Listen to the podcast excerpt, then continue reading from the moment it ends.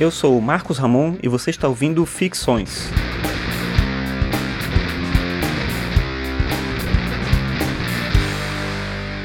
Esse é o episódio 76 e o tema de hoje é autonomia e liberdade.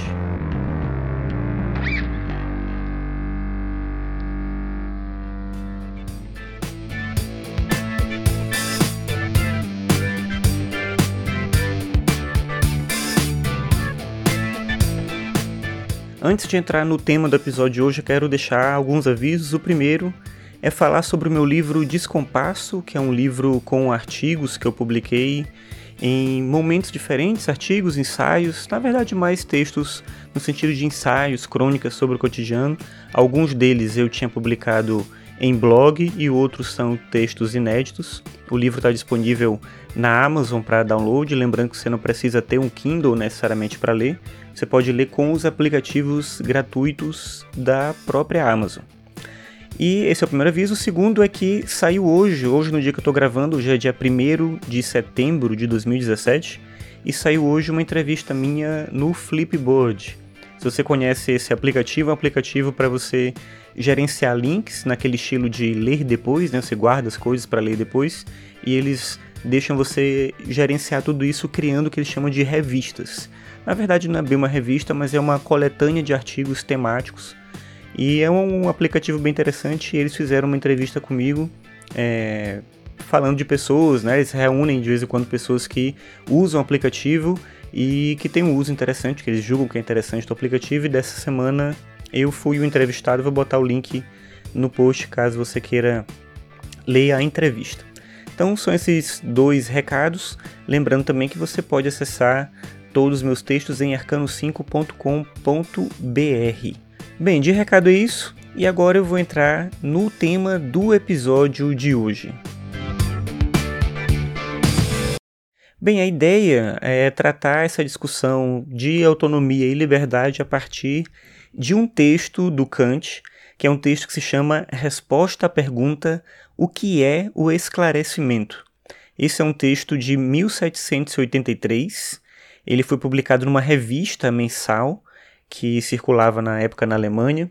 É bom entender a história desse texto. A questão é a seguinte: essa revista, ela de quando trazia perguntas de leitores e as pessoas que liam a revista eram convidados a escreverem seus próprios textos apresentando suas respostas àquela pergunta. Esse era o momento do desenvolvimento do iluminismo e alguém mandou essa pergunta para a revista O que é o esclarecimento? e o Kant foi uma das pessoas que respondeu. Os outros textos, eu não sei se eles estão disponíveis por aí, o texto do Kant acabou se tornando um texto bem célebre, até porque tem muito a ver com uma visão política que o Kant desenvolve em poucos lugares e aqui ele traz essa discussão. Então é um texto muito lembrado porque se junta com a dimensão ética do trabalho filosófico dele, tem toda essa, essa questão. Então, esse texto foi publicado em 5 de dezembro de 1783 com a ideia de responder essa pergunta. Sobre a questão do esclarecimento, é interessante perceber o seguinte: o movimento iluminista ele ganhou nomes diferentes em lugares diferentes. Ele ficou conhecido como iluminismo, principalmente na França, e aqui no Brasil a gente herdou esse legado francês, por isso a gente chama iluminismo. Mas esse movimento é chamado também de ilustração na Inglaterra, e de esclarecimento na Alemanha. Então a palavra esclarecimento aqui é tanto o se esclarecer, no sentido mesmo de se tornar uma pessoa esclarecida, como também a questão do movimento iluminista. Então Kant faz uma dinâmica de um uso duplo da palavra e ele acaba fazendo o tempo todo esse jogo com essa ideia de se ver esclarecido e ao mesmo tempo do movimento político, né, intelectual, que era o esclarecimento, o iluminismo. Bem, eu vou ler só um trechinho bem do início, que é o primeiro parágrafo, que é o parágrafo mais famoso, lembrado talvez desse texto, quando ele diz o seguinte, abre aspas. Esclarecimento significa saída do homem de sua minoridade, pela qual ele próprio é responsável. A minoridade é a incapacidade de se servir de seu próprio entendimento sem a tutela de um outro. É a si próprio que se deve atribuir essa minoridade uma vez que ela não resulta da falta de entendimento, mas da falta de resolução e de coragem necessárias para utilizar seu entendimento sem a tutela de outro. Ousa saber, tenha coragem de te servir de teu próprio entendimento. Tal é, portanto, a divisa do esclarecimento. Fecha aspas. Então, essa, esse parágrafo inicial resume toda a discussão que ele vai colocar depois. Para o Kant, a questão do esclarecimento, e aí entra a questão da autonomia e da liberdade, tem a ver primeiro com a questão da comodidade.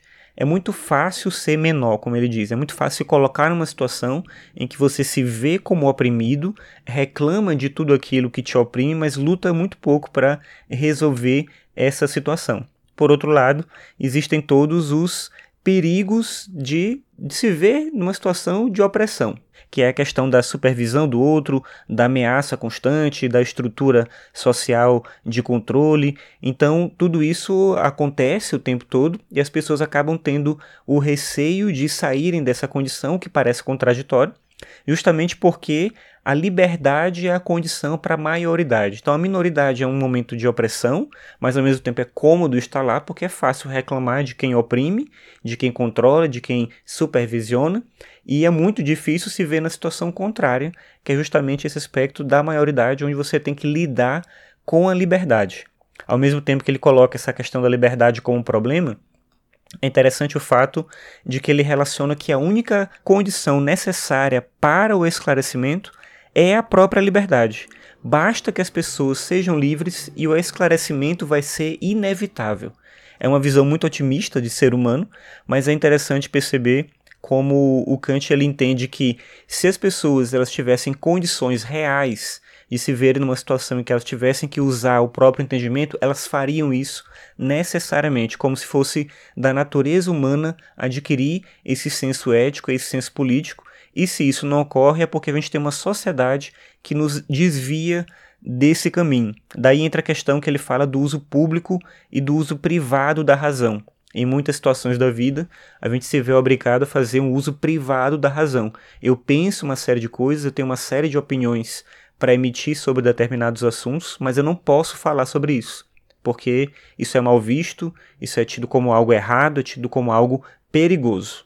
Por outro lado, me ver numa situação em que eu tenha de fato que emitir a minha opinião é justamente o sentido da autonomia que eu preciso para me enxergar como um indivíduo livre. Eu não posso fazer o tempo todo uso privado da razão. Eu preciso me sentir à vontade para poder fazer uso público da razão. No momento que eu me vejo fazendo uso público da razão, eu me vejo numa situação então de progresso do gênero humano como um todo e, consequentemente, num momento de liberdade e a gente vai responder a essa liberdade com o entendimento, com a capacidade de cada um se conectar ao outro entender melhor a situação em que se vive, entender melhor a época em que nós vivemos e o mundo político em que nós estamos. Daí essa questão que ele reclama o tempo todo no texto, de que as pessoas acabam submetendo e se deixando levar pela questão da tutela. O tempo todo tem alguém determinando o que você tem que fazer, tem alguém determinando como você tem que fazer, de que maneira você tem que agir. Se libertar de tudo isso não é procurar o anarquismo, não é procurar a ausência de leis, de normas, de princípios ou desrespeitar o fato de que tem pessoas que têm conhecimentos importantes para ensinar. Mas se libertar disso é justamente adquirir a capacidade de pensar por conta própria, uma coisa que parece óbvia, mas que nem sempre é tão óbvia assim.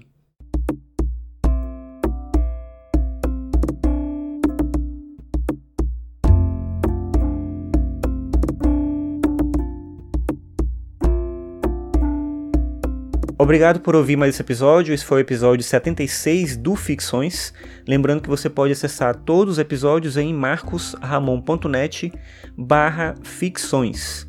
E é isso, agradeço a sua audiência. Se você gosta dos episódios, eu peço para você compartilhar com outras pessoas, porque assim mais gente fica sabendo desse podcast. Mais uma vez, obrigado e até a próxima.